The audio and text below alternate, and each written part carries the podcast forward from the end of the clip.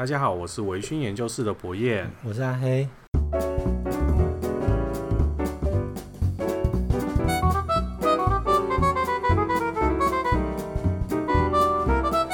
哎、欸，阿黑，那个我们很久没有去办聚会了，对啊，月会或者是酒厂都没有办，哦，超久了，半年应该有了，有啊，超过了，然后也没有要办线上的，有啦，最近有。代理商有代理商跟我说要办，没有没有，我是说我们自己办。哦，但不要，那好麻烦哦。对，我我觉得很麻烦，因为我们前阵子刚讨论过嘛。嗯。我们十九，我我们都是搞那个一支会的、半支会的那种形式，所以我们那个酒要交换。嗯。那就会变成我很忙，大家都把酒寄到我这边来，啊、我全部装瓶之后再分别寄给他们这样子。哦，这样好辛苦。对，而且你还要确定他们有没有收到啊？对啊，还要开一个。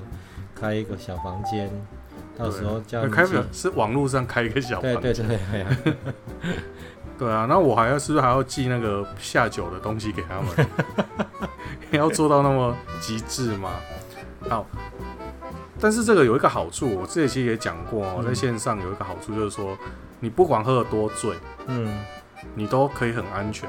哦，对啊。这是我觉得最好。哎，这样讲也不对。我们伟大的 Michael Jackson，你要先买一个公寓没有楼梯的，好像。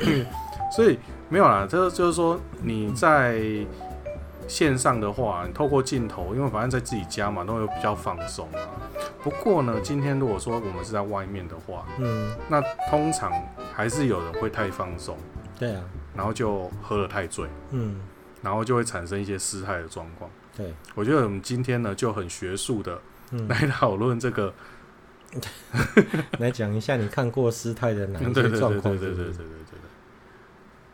好啊，那其实我算是一个小白啦，就是也不是白目的那种小白，我是那种，哎、嗯欸，算是初入威士忌界、品酒界的一个白纸那种感觉。嗯，我参加的这个品饮会大概有没有？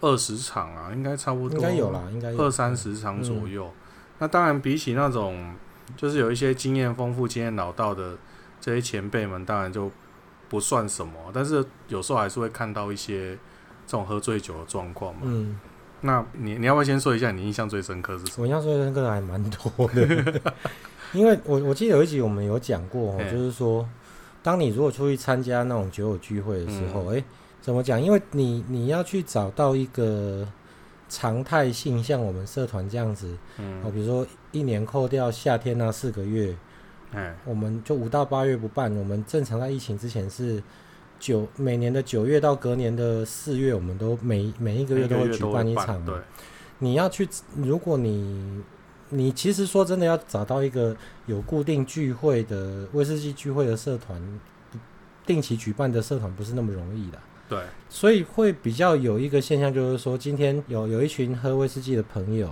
哎，他们就是可能想到的时候才会揪一下，嗯，啊，揪一下，哎，你你我揪你，你揪谁这样，然后哎、嗯、就揪几旁人，嗯，这种情况通常你到了现场啊，嗯，你都会发现酒比人还要多，对，因为你可能你可能两三个月才聚会一次，那、嗯、一个人可能。他不会喝完一瓶酒才开下一瓶嘛？可能因为这个开一下，那个开一下，这样喝。对对对，我今天想喝什么就喝什么。哎、欸，他、啊、要聚会了哈，那我又开了，我都带去哈。对对对，对不管我觉得是你是觉得说啊这些好糟糕，我要带去这样这样喝掉，还是说哎我这觉得这个不错，我想跟人家分享。嗯。你可能一个人都会带超过一两瓶以上的酒。对对对，所以我之前在还没有弄这个社团之前，我我们参加聚会通常都是人可能十个，然后酒二三十支这样子。啊，这蛮对，就是会有这种情形。然后，诶、欸，我们有遇过那个要去餐厅吃饭，去中式餐厅吃合菜。嗯。然后因为大家提早到，他早到了没事嘛。对啊。那也不知道干嘛，就阿布尔弟林跨嘛，就是开大家就开始喝起来。嗯。酒放在一个长桌啊，就有人去拿，或者说我就劝酒，我就给你敬酒。啊，好久不见啊，我们喝一下什么？然后就第一道菜都还没有上，我们正常不是人坐在那个。餐桌的那圆桌的前面嘛，嗯，你就会有一个盘子，嗯，一个小的那种装汤或者是装白饭那种碗，嗯，还有筷子，然后一个啤酒杯嘛，对，啊，你就看到有那种很豪迈的人，他来，他带了一堆酒，他也没有带酒杯，他就用那个果汁杯 就开始喝，然后第一道菜还没有上出来的时候，他已经吐在那个那个碗里面，然后那个碗里面，那你他吐出来应该还蛮清澈的，我不知道，我觉得蛮受不了。然后他他吐出来以后，哎、欸，就是就是赶快大家也不敢去动他嘛，嗯、他就趴在那边睡觉。他就趴着睡觉，然后菜就一直上，我们就一直吃，然后吃完以后他还在那里睡觉。如果菜是一人一份的，也帮他吃。对对，就就就你叫他也叫不起来，就就还蛮蛮多很多很奇怪的状况，或者是就是叫大家一边吃饭一边喝酒，然后到最后餐厅哎，就是我们菜都出完，水果也都上完了，然后就餐厅都已经要关了，然后有十几个人躺在躺在那边，有人躺在地上，有 地毯上，有人躺在人家那个餐厅要进去的那种，让人家先暂时坐的那个沙发上面。那有人还躺在包厢里面。然后这些我们这些清醒的人就要负责把他们抬出来嘛，因为人家餐厅要收了，把他们抬出来放在那个餐厅的骑楼那边，然后帮他们盖上白布。他没有，他们就躺在那里，或者是靠在墙上嘛。那接下来我们就开始拦计程车啊，嗯，然后。计程车会收吗？这种 没有，那计程车慢车道，然后开过来，它那边是写空车嘛。我们看过去，那个车头那边会有一个红色的灯写空车，这样。对。那我们就招手，他就开开开靠近来，看切到慢车道，再切到更里里面，然后看到那边躺了五六个，然后坐着五六个，他又开到快车道上面，他就开走。满车，对，就就很就很麻烦。所以哦，那个。其实就是还是那个跟酒展一样，就建议说，如果你真今天要去要去参加这种 这种要说是生死处还是鸿门宴，你最好还是带着你的伴侣，或者是你可以信任的，然后不会喝酒的朋友去。通常觉得可以信任，最后都变成不能信任。你可以请他吃饭，然后我帮你请你吃饭，你要保证我可以安全的回到家。对啊。那他会希望你不要吐在他身上，啊，但是通常事与愿违啊。对对对，然后大家喝酒之后，我看到还蛮就是各种千奇百怪的的形态都有，也有会跟你一直讲话的啦，有烂醉如泥瘫在那边。你我们应该讲一下那一次格兰冠那一次，我们有一次社团约会办格兰冠的品酒 那个品酒会，嗯，结束之后大家就说，啊，那不然我们去续摊，我们去二次会，我们就又跑去一个。一个坝嘛，他们一位王姓社员，王姓社员住高雄的那位，哇，那个真的是超糟糕。他他其实在在约会的时候他就猛喝了，然后还一边跟你说，他那一次是被灌酒，我在帮你挡，因为他自杀吧，他就说我在帮你挡酒，你看你这个新社员怎样怎样，然后他就跑过来我这边，对对对，他就帮我挡酒，然后挡完他又去二次会，然后他二次会中途他就不行，他那个时候眼神迷离，其实他在。餐厅里面，他眼神就迷离，然后他就跑过来跟我说：“你要感谢我，你看这些酒都是我帮你挡的。” 他这讲话已经不清楚，然后我就想说：“这这哪是你帮我挡酒？我还需要你吗？” 后来我们去，我去他爸，那个爸在二楼嘛，对对，然后在一楼就有一位张姓社员，他因为连日的操劳，就是一天打三份工，嗯然后他就好像一下车，他就。在餐厅，他那个之前有先喝吗？有，他在餐厅就有喝啦。哦、对，张信社，他们两个对，然后他就我就变成他他在一楼那边走的时候，我不知道你有没有看到，嗯、我是有看到。嗯、他跟右赏一起从计程车上面下来以后，他就娇喘一声，躺在路边的是那个垃圾桶子母车的的身上。哦，我超担心，你知道他啊？我印象我记得他没有上来，他上来打个招呼，他就跑去右赏的车上睡觉。对对对对对，他就说他很不舒服什么。不过这人家车贷十月份也缴完了，嗯，对对。然后九月二十八是人家的生日，我们 帮他唱个生日快乐歌。我们请 Google 助理唱好不好？那个真的会有哦？真的吗？我们要玩一下，没关系。不用，我不要吗？不用，好吧。反正播出来，他生日也过了，对，他已经过了，没有必要。对，我不过那个这这时候我就要说，我们那个我们诚诚信社员，嗯，诚信社员这个人就很好，因为我们最早那个王姓社员，对对，他直接吐在人家的，对，他在他在坝的时候就就突然他就自己又喝好几杯，然后就突然就哇就吐了整个地板都是。我们坐在户外区，可是就是还吐蛮多的。对然后那时候地板就一滩啊。我 我他他那个吐法很厉害，嗯，我形容一下，他是趴着，对，然后他的额头靠在那个桌子桌桌高脚桌上，对，桌缘，然后。然后就是垫垫在那个手臂上面嘛，就是我们一般午睡那种感觉。对。然后他嘴巴就露出那个桌缘，然后就直接那边像开水龙头一样就啪。对对，然后超超可怕，就是然后可是我我生平第一次，嗯，就是后来罐头，就是我们这位诚信社员，嗯、他真的让我看到长这么大知道什么叫做社会化到了顶点，有没有？就是那个王姓社员就哇吐了之后，嗯、那个罐头。罐头就说没关系，我来处理，我处理，马上从后面裤子后面的皮拿出他的皮夹，拿就叫那个服务生来，拿这五百块给你，那真的麻烦你帮我处理一下。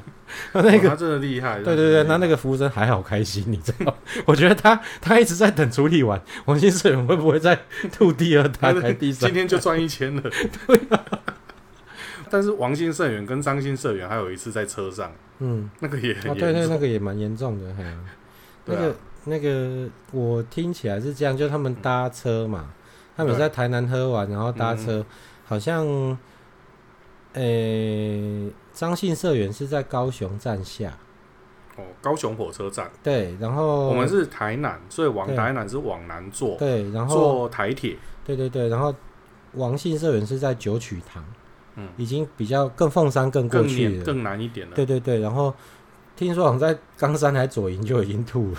哎、欸，其实坐火车那个很平稳，会吐也不简单。那可能就是喝太多，真的是喝太多。嘿、哦，当然酒量可以训练啊，不过我们还是不建议真的用这种方式训练。嘿啊，那那个那个吐的时候，那个张姓社员还好像还被传照片给我。对啊，他他还被。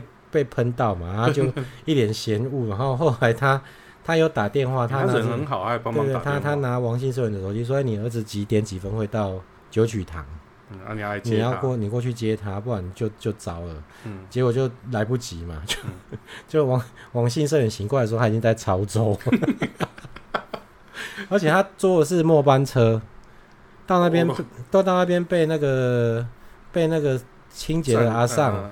那清洁阿桑就是帮他负责，帮他把他吐的东西扫掉。那个阿桑，所以听说你就是不太脸色不太好看，把他叫起来之后，他发现他在潮州，嗯、然后那时候已经晚上两点多快三点，那么晚哦。对，然后他就没有就没有再往回程的车，对，没有再往北的车了嘛。嗯、然后就打电话给他爸爸，他爸爸所以他爸爸有去九曲堂找他，对，可是车子已经过了。哦，车子已经过了。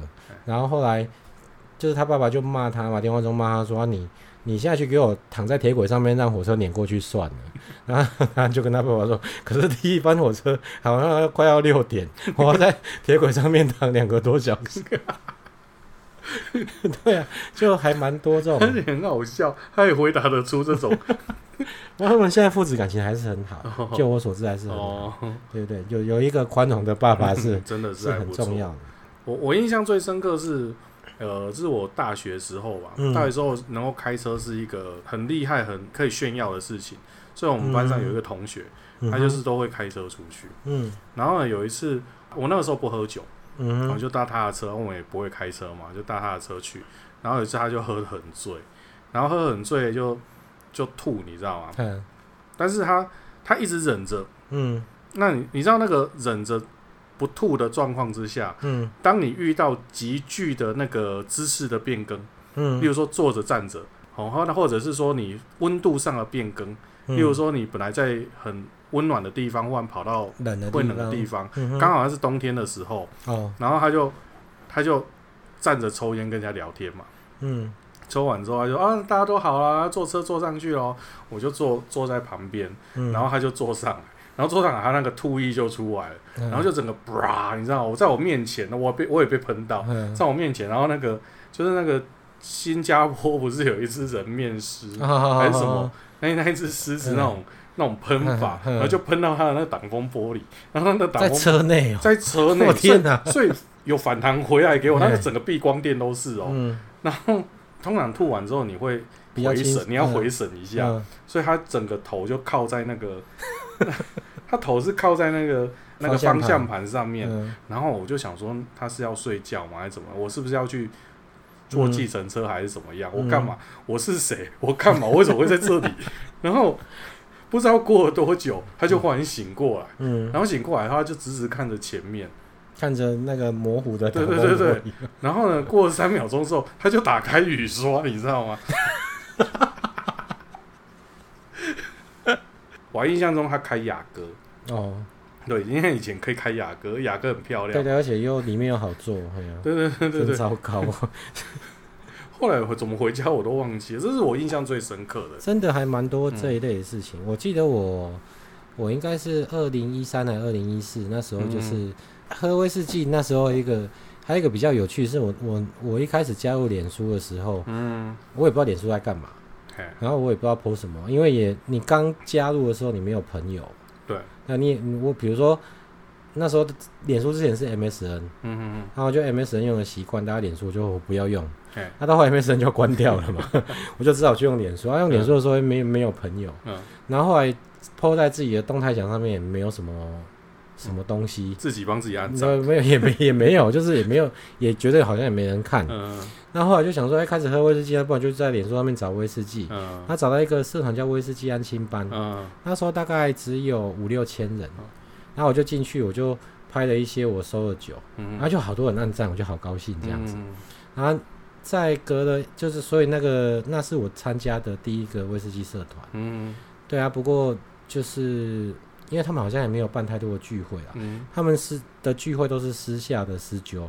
哦，他们没有公开，就是没有那个那个时候官方的这种，对，那时候并没有。然后他们的管理员姓赵。嗯，那时候初代的管理员姓赵，赵公平先生。嗯、然后他台北人，嘿然后因为我也常在上面发文，所以到后来大家都很熟。哦、哎，阿黑啊，你要不要来台北玩啊？我说好，我们去台北玩。我有有一次，那时候就大概应该是二零一三、二零一四，我就带着我老婆去。那是我我第一次参加这种私下的喝酒的聚会。嗯、然后当然也是就是去就一桌人，然后大家就吃喝，然后很开心这样子。嗯然后到结束之后呢，我跟我我跟我老婆就要在台北住两个晚上，嗯、然后住在另外一个酒友家。哦，人家酒友是我的算是小弟，因为他年纪比我小。嗯、我们还真的拿着东西去天公庙拜拜，就只差没有烧黄纸叫鸡而已。斩鸡头烧黄纸，非非常非常好的结拜小弟。嗯、然后。他那一天晚上就陪我们去喝酒，因为他也是社团的人。嗯，可是我们上去的前前一前一个礼拜，他太太的我那个结拜小弟的太太的阿公过世了。嗯，然后阿公在台南学甲那边，过世了，所以刚好是我们晚上去喝酒的隔天。嗯，那个我我小弟的。我弟媳的阿公要办告别式啊，嘿，所以我小就是我弟媳就先回去了。哦、我们上台北的时候，他就先回去。嗯，然后我小弟就跟我们跑去酒聚，然后他就跟他老婆说：“不用紧张，我喝完酒呢，回家换个衣服，我就会搭统联的夜车。嗯，然后就到学甲，然后就刚好赴阿公的告别式这样对，哇，好拼呢。对，他就喝嘛，就他自己。他就是我不知道，觉得北部人喝酒就是很很嗨，嗯，他们就喝喝喝喝喝，然后就那个喝完之后结束了，就现场打一片。可是我也没办法管那些人，嗯，我就把我小弟扶回他住的地方，嗯，那他就跟我说：“哎，那你在这边住两天，你就钥匙就交给你，嗯，然后你回台南的时候，我们应该人还在台南，你再把钥匙给我就好了，嗯，然后那我现在要进去整理我的行李，啊。”那我就跟田宝坐在客厅那边看电视。好，然后大概四十分钟之后，奇怪这个人怎么整理行李整理这么久？我就进去看，嗯，那就等他人屁股坐在地板上，嗯，然后人就靠在床上就在睡觉。我说我说你这样不行，你赶快起来，不然你这样 等参加告别式，对，你等一下会赶不上告别式的时间，你要住去从他那个时候住忘忘记住哪里，然后他要去板桥的转运站，嗯，搭搭统联，嗯，可是从他家到板桥转运站坐计程车大概要二十分钟，嗯，那时候大概已经晚上一两点了。当然，那种告别式通常都很早，对，对，所以我就赶快帮他把他要的东西都塞到他的行李箱，然后把他搀扶下去，然后叫台计程车，跟计程车司机说到板桥转运站，嗯，然后我就跟他说你要保持清醒，然后你到那边你要上车之前你要叫我，嗯，然后说好，然后车子就开走了，我就回去楼上看电视等他，嗯、然后等二十分钟之后，他就跟我说他到了，他到转运站，嗯，然后现在正在等统联，嗯。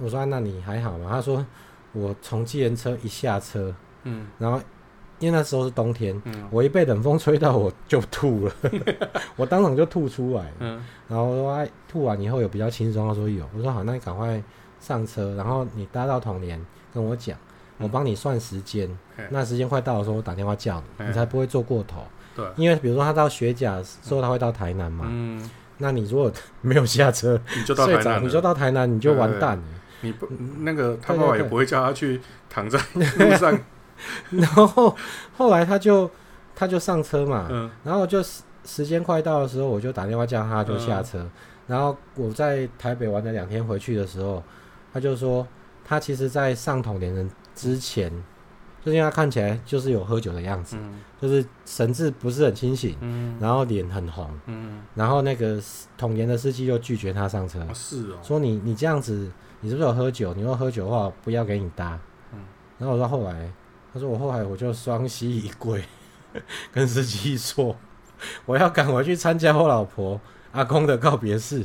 你如果不让我上上车，你可能不久就要来参加我的告别式。我怎么？这这也是我 印象蛮深的。我怎么觉得？大家喝了酒之后，那个搞笑基因都会出来。对啊，我觉得还蛮蛮有趣的。好，所以我们我们现在讲一下，我们讲几个避免各位喝醉的方式哈。就我的经验，好，第一个就是说，你不要空腹喝酒，你一定要吃点东西。我记得这个之前我们好像就有提过。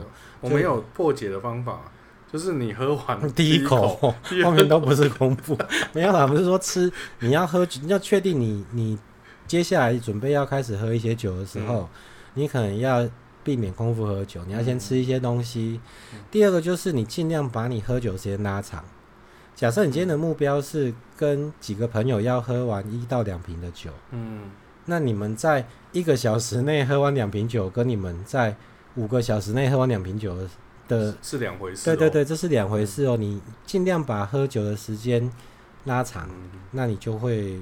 你至少让它有一个有一些加减代谢的时间，对，让身体有一些加减代谢的时间。哦、然后再来就是，如果你要参加酒托的时候，嗯、你要尽可能的保持愉快的心情。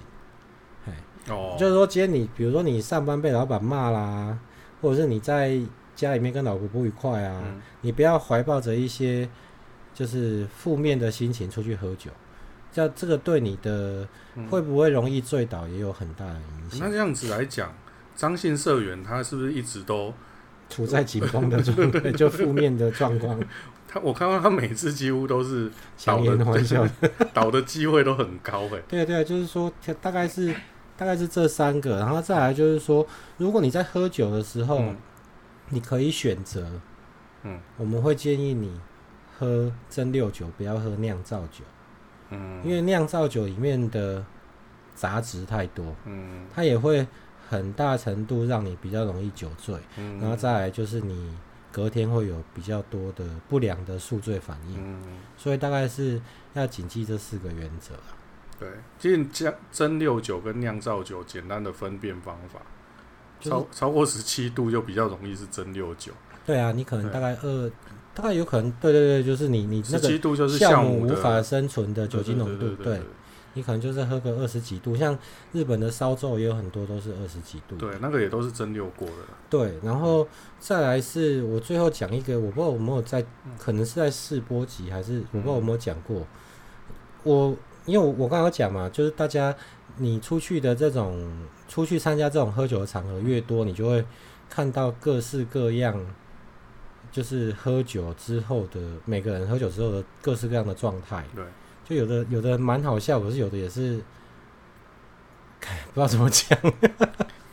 好，这个这个我要先，啊、我我要先自爆一件事情，嗯、我要跟我们社团里面的右赏说对不起，因为有一次我去高雄，我们应该是私酒吧啊，嗯、不是，我们那一次是因为我们的不知道强碰什么，所以人不多，嗯，然后右长坐我旁边，嗯，然后我那一次喝的有点多，应该没有，因为开车到高雄嘛，嗯，然后有点有点就是一整天这样玩下来，嗯，最后跟他一起这样子。喝喝的可能有点快，所以醉的很快。嗯，然后醉的时候，那是我这辈子唯一一次，就是喝醉了之后眼睛不大能对焦。嗯，啊，所以我我好像要去搭右长的肩膀。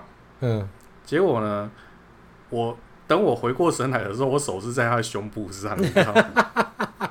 然后我就很尴尬的把手收回来。嗯，然后右长也就很尴尬的继续喝他的水。我要跟右长说，我没有那个意思。对，这一定要讲话。对，这一定要讲清楚。我是公开的，啊、跟大家说，我没有那个意思。你不过我觉得你，我我好像还没有看你喝醉过，应该是没有失态过了。对了，应该是这么说。对对对，这个东西我倒觉得跟呃，其实失不失态，我觉得都没关系，因为我认识的喝酒人其实心胸都蛮开阔的。嗯，就是说你今天抱着他，我有遇过人抱着我在哭的啊。嗯，哎，也有遇过各 各式各样奇怪，可是我觉得那个过我就过了啊。就是我们喝酒就是为了让自己可以放松嘛。那、嗯啊、你平常压力大，你可以有一个时间把这个压力释放。对对对啊，有人有人说你对我这么好，我一定会好好报答你这样。其实我也没有收到现金，也没有收到支票，可是我也觉得没关系。对啊，只是说我觉得这个不用去不用去太在乎酒后失态，可是你很要注意你的安全。当然，当然。嘿，像我，我，我其实是非常难以喝，我我很难喝醉，嗯，然后我也没有办法失态，就是我不知道为什么，这可能跟我觉得第一个是酒量算是可以训练的，嗯，可是你可以训练的幅度是很小的，对，对，对，对，其实大部分还是靠着基因呐，我是这么觉得。然后因为我我喝完酒后就是没有办法放松，对，哦，我就是还是会。维持着冷静跟理性，然后我也，嗯、我也从来没有喝到断片过。嗯，对啊，不是，可是这不是说我都不喝酒，我的记录大概就是大概是三个小时喝了不到三个小时喝了两支三得利的角瓶，嗯，就是三一一百八十分钟之内，嗯，我喝了一点四公升的威士忌。哇，对，然后那那一次是跟一个朋友去找他的朋友。他们两个就在厨房煮饭。啊，那时候、嗯、那时候我大学吧，冬天，嗯，嗯在一个很冷的冬天，嗯，那他们两个人就是习惯喝啤酒，嗯，那我本来就习惯喝威士忌，啊，因为那时候也很穷，我都去买那个三得利的角瓶，嗯，然后就是他们用啤酒干杯的时候，我会跟他们干杯，嗯，然后就大家在那边讲话，所以它的量你就是跟一样的量，对对对对对，然后所以很快就喝完了，嗯，然后我一直印象很深哈，这是我唯一一次喝醉酒，嗯。我就是第第二瓶喝到大概剩下五十 ml 左右，嗯，大概可能五十 ml 量的时候，我就知道我这接下我如果把它喝完，我如果再继续喝下去，我一定会吐出来，嗯，所以我就他们就在干杯的时候我就没喝了，嗯，我就想说我就休息一下，嗯，可是他们就 他们也不知道啊，他们就觉得我好像很能喝嘛，啊，一存下你们你们啊，你可不可以跟我等去哦，哦好啊，所以我就都囧，我就又把它喝完。然后喝完又在那边大概就是把菜都吃完之后，我就骑着摩托车回家。嗯、好，请注意，这个大概是二十五年前之前的事情，所以已经过了法律追诉期，应该是吧？所以应该是吧？应该不能抓我嘛？嗯、我就从大湾那边，永康大湾那边就一路骑骑骑骑回水平温公园这里哦，那、嗯、没事，因为就是我我喝完酒以后，我就是没有办法，好像说那个。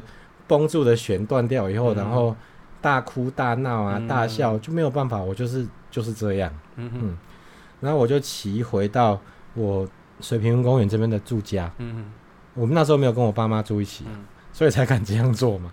然后我我印象很深哦，嗯、就你刚才讲的，你你在一个很快速的动作突然静止下来的时候，对，通常都是这样，血液。流动速度改变的。对对对，然后我就是骑骑骑到家门口，车子一停下来，嗯，我都还没有下车哦，我就吐了。然后吐了之后呢，我就滑倒在自己的呕吐物里面，然后车子还倒了，这超惨的，真的很惨。然后车子就倒，就要压在我身上嘛，然后我倒在呕吐呕吐物上面。可是我超冷静，我就先挣扎，先把我的脚从摩托车下面抽出来，嗯，然后就先去接水管，我就先洗它，就对，对对，我就先把那些呕吐物都冲到那个水沟里面，然后把车子冲一冲，把人冲一冲，把房那个我那时候是住透沾到的地方，对对对，透天的，我就把那个铁门打开，车子牵进去立好，门锁好，然后再爬三楼，我的房间在三楼。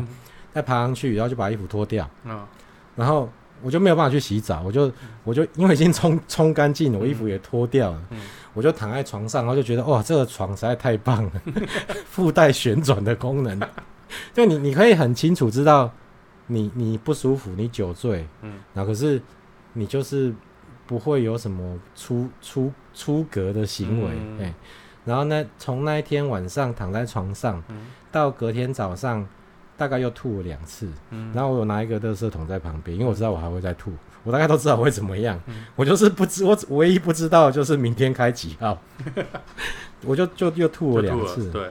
然后我那时候就一直在想一个事情，就是说，嗯、我今天有没有，我还是学生嘛，对，对我也我也没有事业失败，嗯，然后我也没有感情不顺，嗯。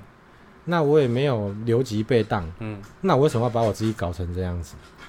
对啊，所以。所以从那一次之后哈，嗯、我大概就就会知道说，哎、欸，我的我的酒量就是大概是三小时两瓶，嗯，然后两瓶可能要再少一点点，嗯，嘿，没有办法喝到完，嗯，那我大概到那个量，我就会停下来，哦，我就不会让自己陷入那种窘境。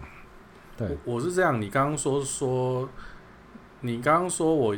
诶、欸，都好像没有看过我酒醉是这样。嗯、我曾经应该我跟你说，我觉得人就是你该疯狂的年龄到什么地方，嗯，你就该停了，嗯，就像那你还去环岛，